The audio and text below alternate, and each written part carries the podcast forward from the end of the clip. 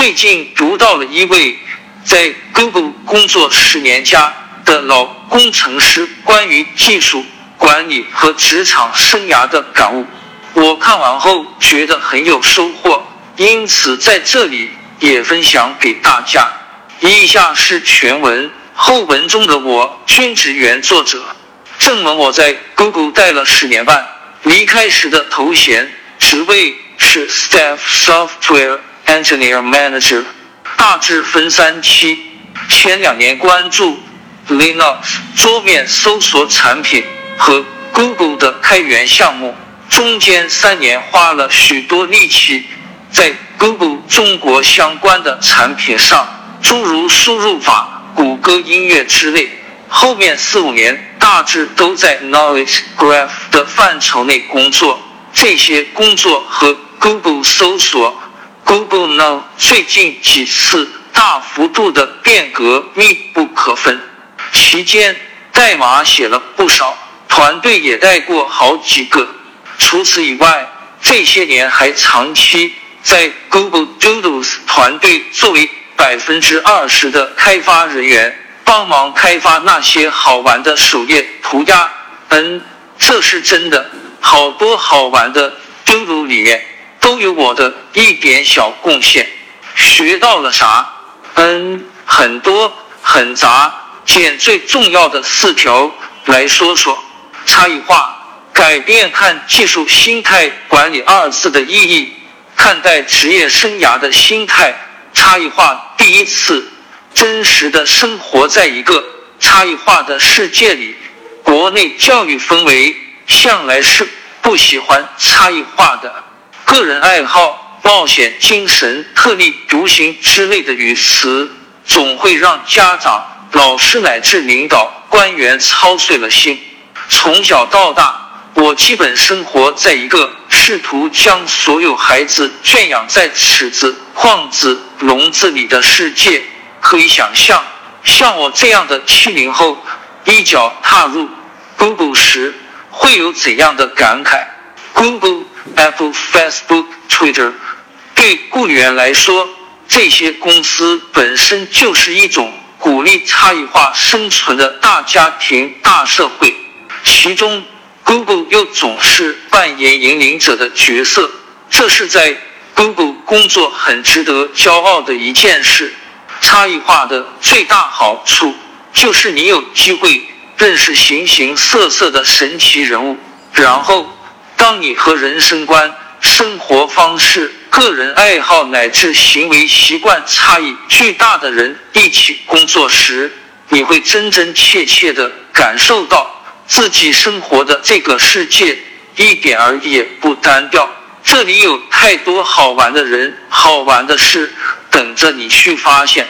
在 Google 看见什么样的差别都不该奇怪。往小了说，身边既有缩在角落里闷头写代码、讨厌和人交流的社交恐惧症患者，也有精神焕发的社交明星。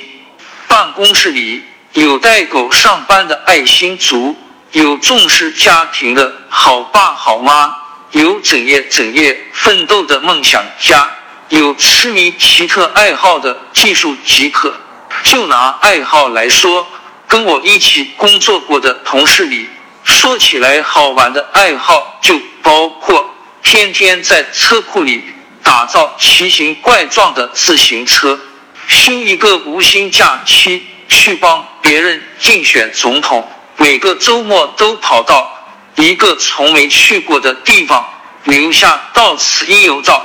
研究古音韵学，出远海调查海洋生物，长期倒卖二手摄影器材，写科幻小说，尝试大气层外跳伞并打破世界纪录。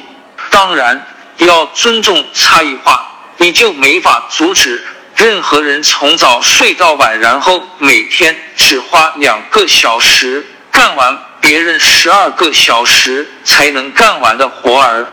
往大了说，Google 对 LGBT 群体的支持众所皆知。我当初更多的将这种支持理解为政治正确层面的东西。没过多少时间，我就知道我的理解有多么肤浅。有一次，Google 旧金山办公室一对男童在公司餐厅的浪漫求婚视频广为传播，感动了许多同事。事后我才想起，自己曾在硅谷一次会议上见过那对幸福恋人中的一个。另有一次。自己所在的整个团队收到了一位高管宣布自己性别改变的邮件，说从那天开始，大家需要称呼他为他。与许多人理解的相反，这些发生在身边的事情，并没有时时提醒你 LGBT 群体的存在。反之，经历愈多。你会愈加淡化对他们的注意，他们或他们就是人类的普通成员，与你我并没有太大的分别。去年在 YouTube 上追看 Google 推荐的纪录片《Human》时，我已经很清楚，diversity 这个词早已是自己血液的一部分。我的大脑与纪录片制作者的大脑之间完全没有任何隔阂。那时，我会对着屏幕上一张张陌生的面孔陷入冥想。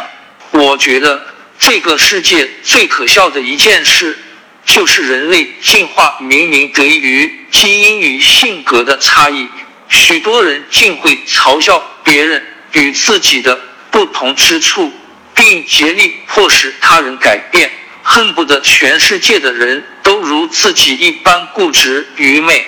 性取向如此，恋爱、婚姻、家庭、工作、事业无不如此。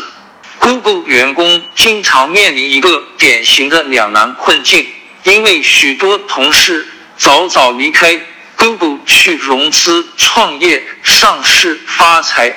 像我这样安心在 Google 工作了十年的普通工程师，就变成了另类。当面问我。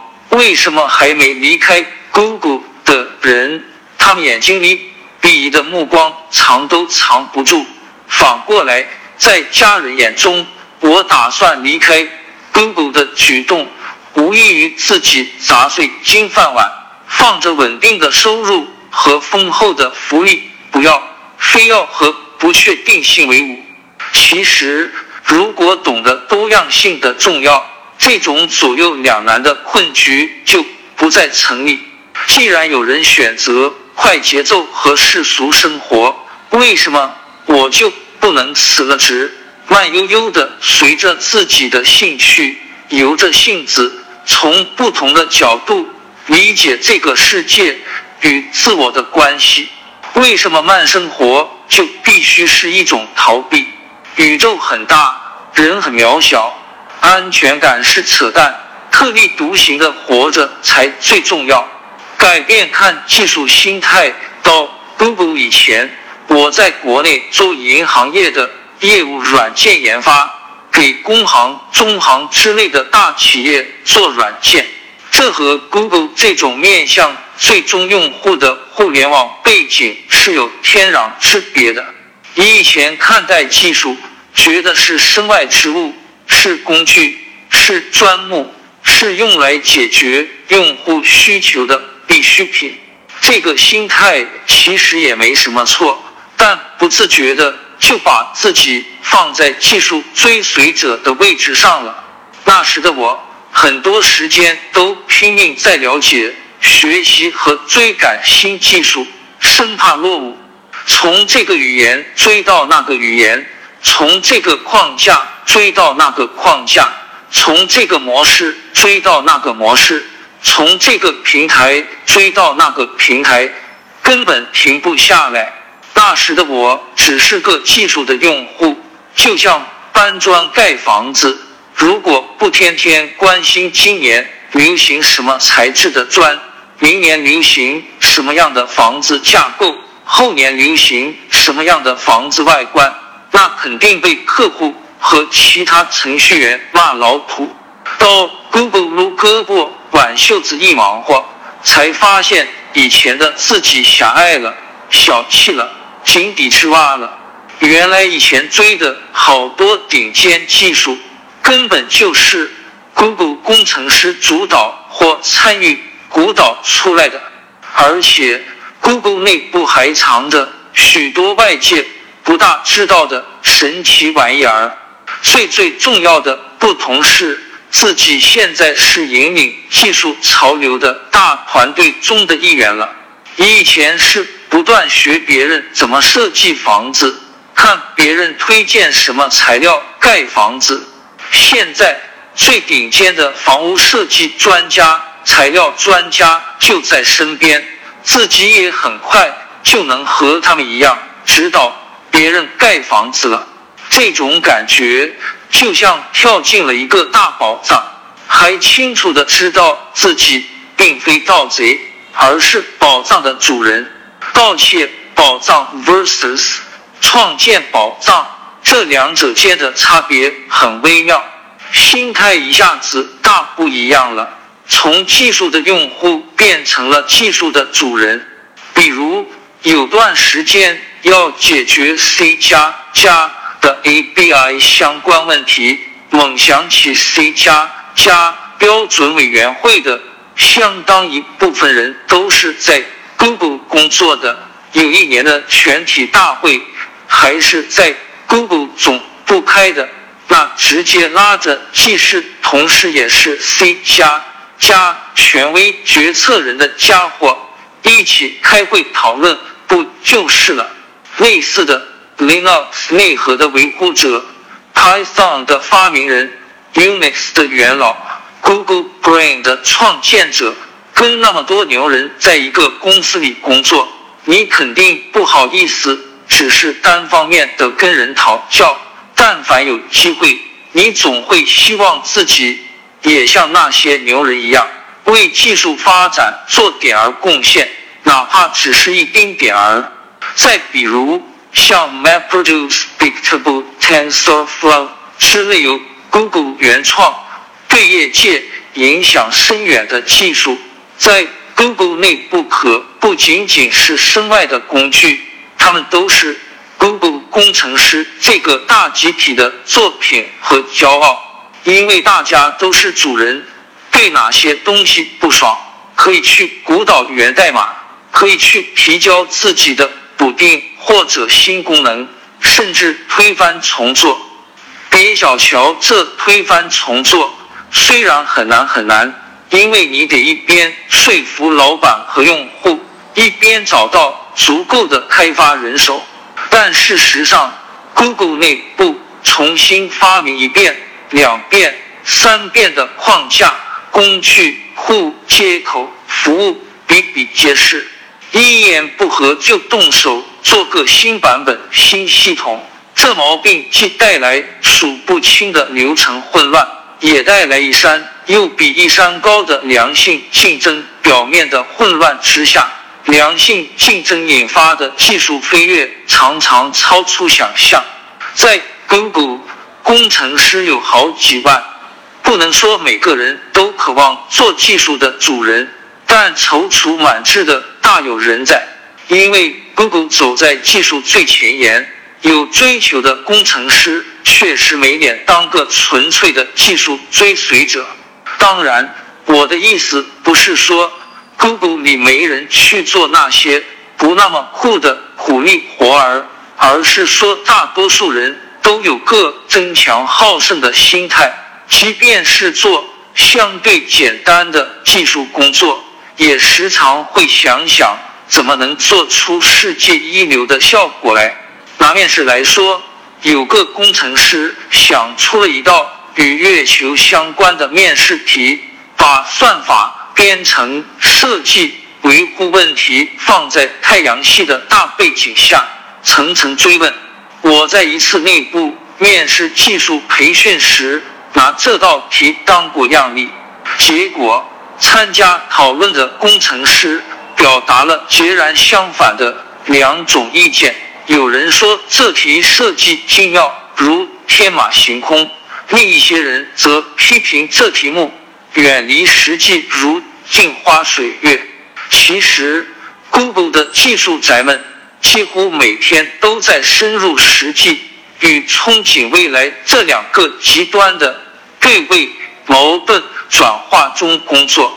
常说的仰望星空，脚踏实地，远不能形容 Google 工程师的两面性。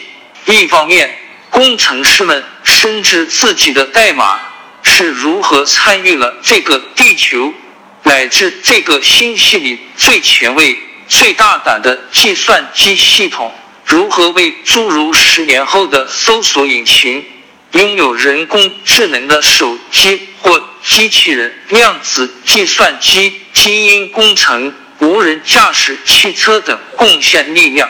另一方面，工程师们极客和宅的一面，常常在外人难以注意的工作细节里表露无遗。这里有十数年如一日致力于优化编译器的语言高手，有设计最好的代码审读系统的工具专家，有亲自动手实现软硬件原型的技术总监，有坚持为地球上每一种人类语言。提供输入输出解决方案的国际化团队，这是心态的差别，或者说是技术境界的差别，烙在 Google 工程师的基因里。旁人想学也未必学得到。管理二字的意义，有时候工程师很难管理，因为大多数人都想法新、主意多、眼光高、个性强，在 Google。有时候工程师也很容易管理，只要鼓励他们把一件看似普通的事儿做出世界级的水准，他们自己就有足够优秀的执行力，用不着督促。在 Google 做技术经理带团队，和我以前在其他公司带团队完全是两码事。这也许和技术团队的平均水平有关。但根本还是管理境界的问题。记得以前在别的公司花大力气搞开发流程管理，现在想想，大多是繁文缛节、程式化、教条化。最极端的，像 ISO 九零零零之类的流程认证，弄得所有人精疲力尽，效果未必有多好。到了 Google，发现一个秘诀。再多的规章制度，再多的流程，不如一套好用的工具来的有效。比如 Code Style 和 Code Review，以前能把技术经理烦死，三令五申也执行不下去，顶多三天热度之后，大家就阳奉阴违了。在 Google，这件事不完全是个制度的问题，刚进来的工程师。没有过 readability review，他就没法方便的自主提交代码。这是代码管理工具设置的硬性限制。这直接把工程师们送到评审委员会那里接受再教育。没错，真的是再教育。连 Python 之父 Guido van Rossum 也花了挺大力气才通过了 Python 语言代码的。Readability Review。接下来提交新代码前，各种静态、动态检查工具自动运行，帮你报出一系列风格错误、编译错误、单元测试错误和简单的逻辑错误。你得先依着工具的提示，把这些低级别错误改一遍，然后才进入 Peer Review 的环节。整个 code review 都在非常方便的网页工具里完成。写代码的和审阅代码的人可以方便的交互讨论，甚至在线修改代码。工具的强制性保证了制度的执行，工具的便捷性最大程度减轻了工程师执行制度的负担，二者相辅相成。当然，Google 内部也不乏。对制度敷衍了事的，但相对其他公司，Google 的确做得更好些。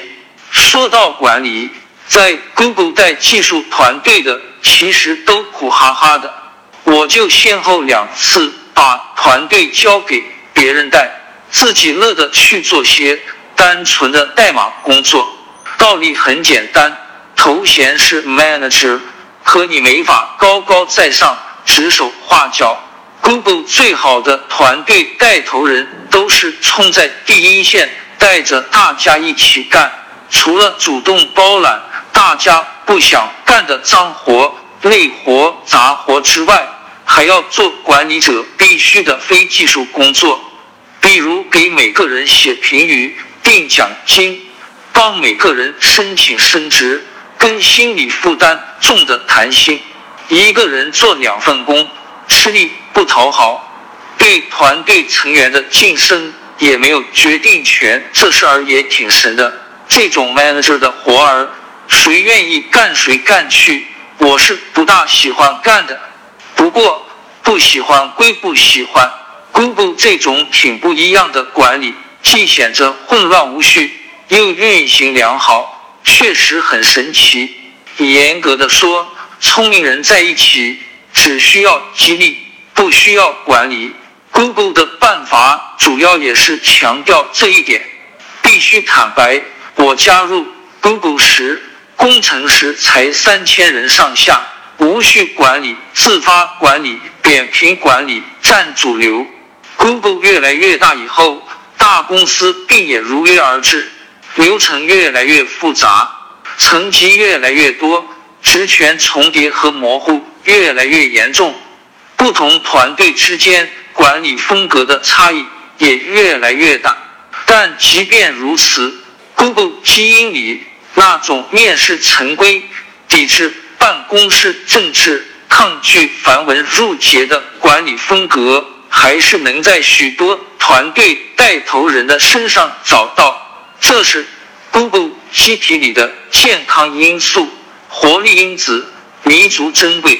顺便说一句，最近中文圈子热传不写代码、不会写代码的 CTO 一事，许多 Google 工程师出身的 CEO、CTO 都在朋友圈里晒自己写的代码，以表明态度。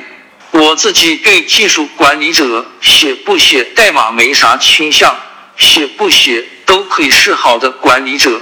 但如果不会写代码，还以此为荣，就完全没法接受。这个是底线。我在 Google 面试了不少 manager 和 director 的候选人，都考过对方写代码，或者至少讨论一段代码的能力。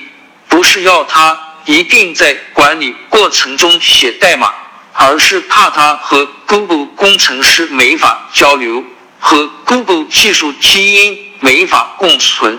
在 Google 做技术管理，学不到啥成文的规矩，能学到的其实主要靠悟。看待职业生涯的心态，很多人来 Google 还是奔着一份优越的薪资待遇来的。所以这里只谈我自己，有一种感觉是我开始在 Google 工作才有的，而且那感觉越来越清晰。越来越吸引人，以至于十年下来，我几乎把这种感觉视为我工作时的第一推动力了。怎么说呢？这种感觉可能很多人都有，描述出来大概是在整个职业生涯里，至少要有一部分，哪怕是一小部分时间，可以比较纯粹的为了开心而工作。一家公司是否适合自己，主要就是看这家公司能不能，或者在多大程度上能满足这个需求。我在 Google 做不同项目，有时很吃力，有时很痛苦，有时很紧张，当然有时也会开心。但普通项目没法让我比较纯粹的享受那种开心愉悦的幸福感。于是乎，我在最近五六年里，把我的百分之二十时间都投入到了 Google Doodles 这个既有趣也适合我的项目里。Doodle N 首页涂鸦，纯粹为了让用户开心而设立的项目。这项目既需要画画的艺术家，也需要写动画、音效和游戏代码的成员，不但好玩，还特别有品，特别有文化。因为参与其中，我有机会跟 Google 总部那些厉害的艺术家一起合作，真的开心。有一次做 Google 生日的 Doodle，大家选中的是美国小孩子在生日常玩的一种叫 Pi Art 的游戏。在电脑里实现这样的游戏，需要简洁的美术风格，支持 JavaScript 的物理引擎，还有平滑高效的动画引擎。这些是技术细节，不展开谈。可在技术之外，我们这群追求开心的人，硬是嚷着要亲自玩一次现实里的 High Art。那次在 Mountain View，就在 Google 总部有一只霸王龙骨架的那片空地上，我们把一个真的 High Art 挂在树上，轮流用竹竿去打，直到打出一地的糖果来。十几个艺术家和工程师开心的像小孩子。就是很纯粹的、很简单的、很开心的那种体验。无论工作里有多少烦恼，至少要给自己保留这样一块空间，叫心情家园也好，叫随便什么名字也好，哪怕再小，也得有那么一个。对我来说，在参与 Doodles 项目的过程里，可以和 Doodles 纪念的伟大科学家。艺术家们跨时空交流，可以和正在设计制作的小动画、小游戏随时互动，可以预测到最终用户看到每个丢入时的快乐。这的确是一件超赞的事。很幸运，Google 可以为我这样追求开心的人提供合适的机会。